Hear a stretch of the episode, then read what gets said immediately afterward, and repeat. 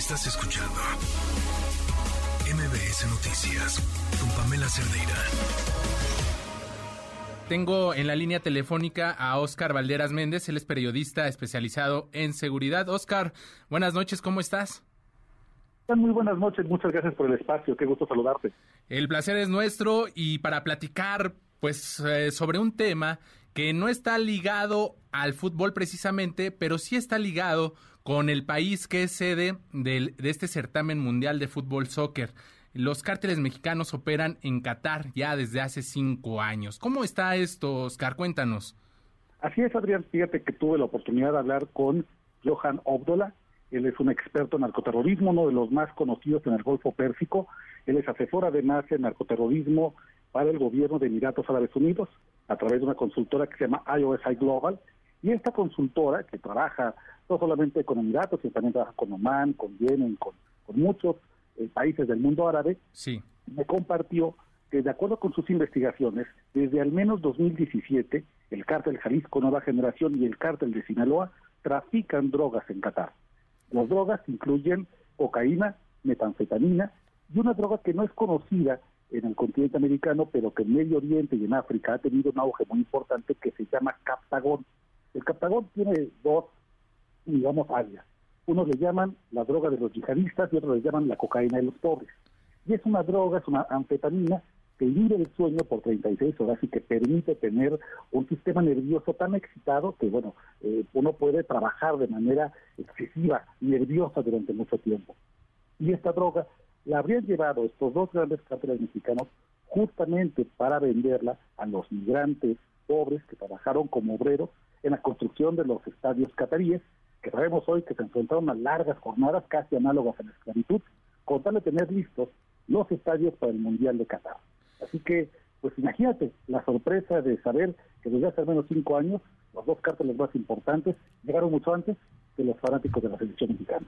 Qué, qué, qué información tan dura, tan cruel, porque además eh, ligado a este, a este dato que nos estás dando, pues eh, se sabe que el mundial es donde para la organización de este evento es donde más trabajadores han fallecido pues para que pudiera llevarse a cabo y, pues quizá también tenga que ver eh, la utilización de esta droga que nos dices que se llama captagón. Es correcto. Hay los cálculos son muy eh, dispares, pero el cálculo más aceptado es que alrededor de 6.500 obreros migrantes murieron en los en la construcción de estos estadios. Eh, migrantes que, que llegaron a Qatar desde Yemen, desde la India, desde Siria, desde Líbano. Y bueno, son ahora los clientes, lamentablemente, porque es una droga con un potencial adictivo tremendo de los cárteles mexicanos. Y la pregunta, Adriana, es cómo llegaron los cárteles, cómo hicieron el cártel de Sinaloa y el cártel Jalisco para dar el brinco hasta Medio Oriente, pues hicieron una alianza, ni más ni menos, que con agrupaciones terroristas en África y Asia. Las investigaciones de IOCI Global, eh, que, preside Johan Obdola, apuntan a que estos dos cárteles hicieron pactos con Hezbollah, y el pacto es una especie de pacto ganar-ganar. Los cárteles mexicanos suministran droga hacia Medio Oriente y Hezbollah les permite utilizar las rutas que ellos controlan en África y Asia a partir de un porcentaje de las ganancias. Y Hezbollah lo que gana también es el acceso a las rutas que tienen los cárteles mexicanos hacia Estados Unidos. Las mismas rutas que se utilizan para traficar drogas, para traficar migrantes indocumentados y para traficar armas. Ese es el ganar-ganar de un mercado global criminal transnacional en el cual los cárteles mexicanos están metidos. Entonces, dejemos de pensar a los cárteles como únicamente expresiones criminales en México, ya están haciendo tratos con Hezbollah, con Hamas, con los grupos terroristas más peligrosos del mundo, son sus socios. Y así es como están llegando a conquistar incluso territorios con una política antidrogas muy dura, como es el Golfo Pérsico. Oye, Oscar, pero realmente da escalofrío escuchar eh, estos, estos datos, ¿no? De esta asociación con grupos terroristas, los más eh, temidos, eh, y, estas organizaciones criminales que aquí en México, mm, pues no sobra decirlo, son, son las más violentas. Cada vez se han hecho más violentas sus, sus participaciones para controlar los territorios aquí en el país y ahora extendiendo sus, sus brazos más, más lejos de la mano de terroristas. La verdad es que eso, no sé, suena demasiado, demasiado peligroso y se está haciendo algo al respecto allá las autoridades de aquel lado. ¿Sabemos qué, qué se está haciendo? Mira, lamentablemente, cuando se anunció que Qatar iba a ser la sede mundialista, ciudades como Doha, la capital, eran prácticamente desierto, no había construcciones. De hecho, la gran duda sobre si Qatar podía ser el anfitrión, un correcto anfitrión, era que no había infraestructura, no había hoteles, no había estadios, no había la construcción de una ciudad boutique como lo es Dubái, por ejemplo. Así que eh, tuvieron las autoridades cataríes que inventarse una ciudad en 10 años, muchas ciudades cosmopolitas, y ahí, lamentablemente, los cárteles mexicanos y otras mafias, la albanesa, eh, la rusa, dieron la posibilidad de invertir en negocios inmobiliarios para lavar todo el dinero sucio que ganan en sus países. Eh, hoy Qatar, Doha, se ha vuelto el epicentro del lavado de dinero internacional. Y a partir de eso es que, pues, naciones como Emiratos Árabes Unidos, como Qatar, como Oman, como el área saudita incluso, han contratado expertos como Johan Obdola, con el que tuve la oportunidad de platicar, y están haciendo una estrategia para contener lo más que puedan a los cárteles mexicanos. Sin embargo, es muy complicado los cárteles mexicanos me comentaban, representan una mayor amenaza en esa zona que incluso los propios terroristas eh, pakistaníes o, de Afganistán.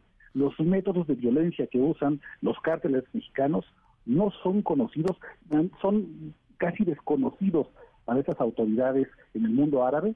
Y yo creo que no saben cómo atacar el problema y mientras no sepan cómo atacarlo, pues lamentablemente estas agrupaciones criminales van a seguir creciendo y creciendo.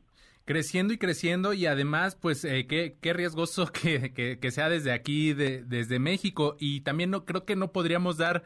Eh, pues una explicación si además de esta alianza con los terroristas, con estos grupos eh, tan, tan fuertes en aquella zona de, del planeta, pues si, si no iría también de la mano de la corrupción, ¿no? Porque también creo que la corrupción, no sé, tú, tú no me dejarás mentir, pues forma parte de, pues de, de esta mafia. Completamente.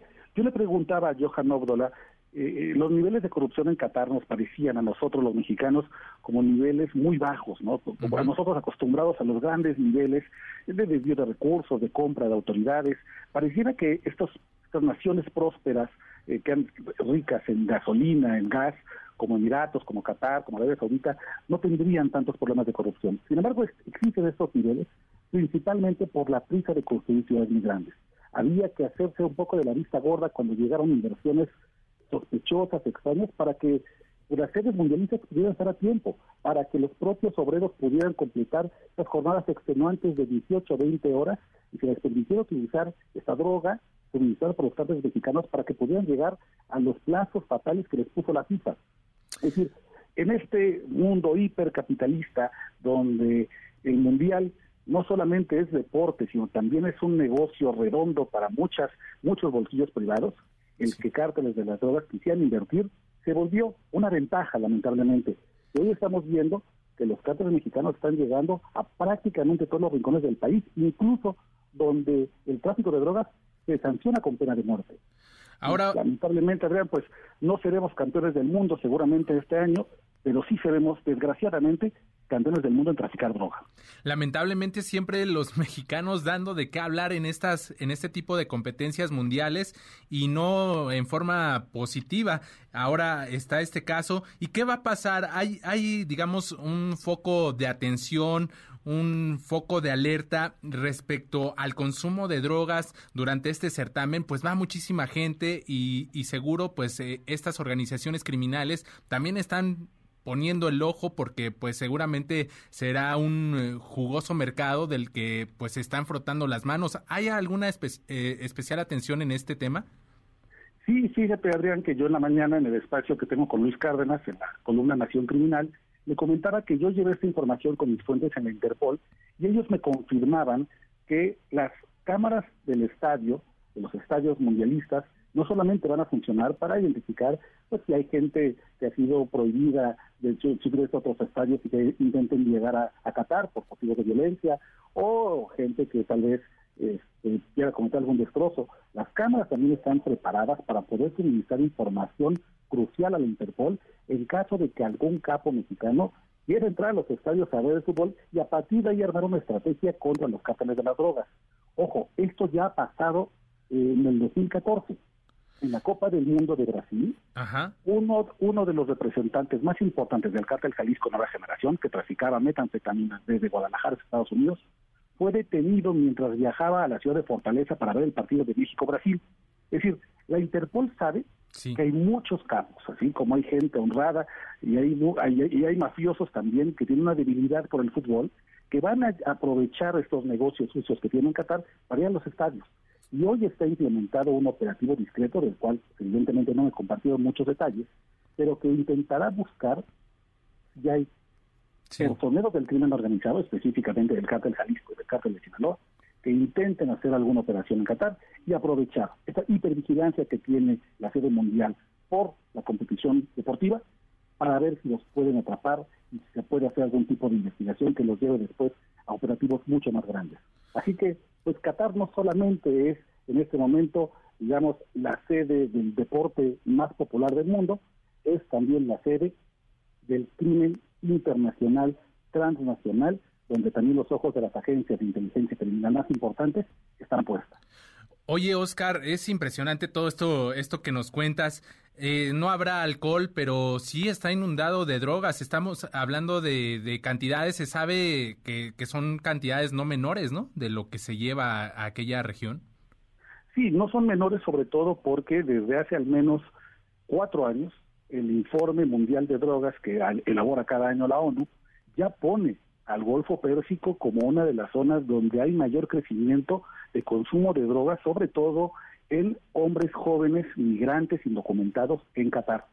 Son drogas que además pues, están hechas para mejorar el rendimiento de las personas, una especie de cocaína para obreros, para, para agricultores, para gente que está, eh, cuyos trabajos casi casi son análogos a los trabajos forzados. Y ahí los cárteles pues han visto una oportunidad de crear una clientela, porque además son drogas con un potencial adictivo impresionante, muy cercano a lo que genera el fentanilo.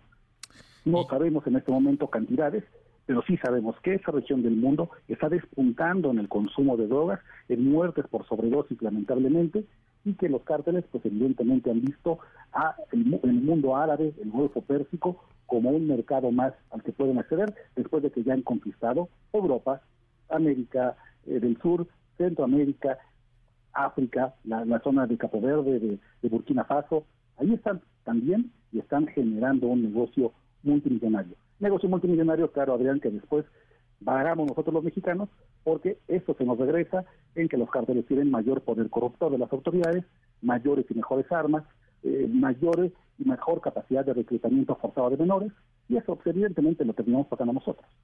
Híjole, de, verdad que, que está súper interesante, mi querido Oscar. Nada más déjame preguntarte para cerrar rapidísimamente este, este tema. Eh, ¿Cómo es esta parte del lavado? Porque también por ahí hay, ya salió información de que han adquirido departamentos muy, muy lujosos en Qatar. Este, eh, ¿Sabemos cuál es este esquema de lavado de dinero? Sí, la mayoría de los grupos criminales, como una forma de poder blanquear las ganancias, es decir, transformar el dinero en efectivo anónimo que obtienen de eh, delitos de fácil recaudación, como la extorsión, el narcotráfico o el secuestro, lo que hacen es que lo invierten en propiedades que pudieran ser legales para después, por ejemplo, revender ese tipo de, de inmuebles y poder generar una ganancia máxima. Supongo que tú tienes en un millón de dólares que tienes dinero sucio en efectivo, los utilizas para comprar ante una inmobiliaria que tiene pocos controles de lavado de dinero un departamento, lo mantienes un año y después lo vendes, por ejemplo. Y el simple hecho de que hayas esperado un año hace que tu inversión mejore un 10 o un 15%. Este es un esquema, por ejemplo, muy rudimentario de lavado de dinero, pero que se ha comprobado que utilizan los cárteles de las drogas. Justamente en septiembre de este año se dio a conocer que uno de los, de los personeros del cártel Jalisco Nueva Generación había comprado en Marina Towers, un fraccionamiento de lujo en Dubái, un departamento por 2.5 millones de dólares. Se mantuvo convenientemente eh, sin amueblar porque presuntamente, y eso es lo que se, lo que se sospecha, pretendía después venderlo y ganar, digamos, el, valor que, se obtiene cuando esperas uno a que el inmueble genere por sí mismo una plusvalía. Es una forma de muchas, por ejemplo, de lavar dinero y eso también a lo que están apostando los cárteles mexicanos. Están comprando departamentos, terrenos en Arabia Saudita, en Emiratos, en Qatar, por supuesto. Están haciendo un negociazo con estas ciudades que necesitan, que están creciendo de manera rápida, desesperada, para convertirse en las grandes ciudades boutique e evitar el éxito turístico que es hoy Dubái. Híjole, Oscar Valderas Méndez, periodista especializado en seguridad, súper interesante todo este panorama que nos muestras. De verdad que pues estaremos muy atentos porque ya sabemos, eh, ya hablaste de los riesgos que puede ser en un futuro para México todo esto que está sucediendo. Muchísimas gracias, Oscar, te mando un fuerte abrazo. Muchas gracias a ti, Adrián, que tengas muy buena noche, saludos al auditorio. Estás escuchando MBS Noticias con Pamela Cerdeira.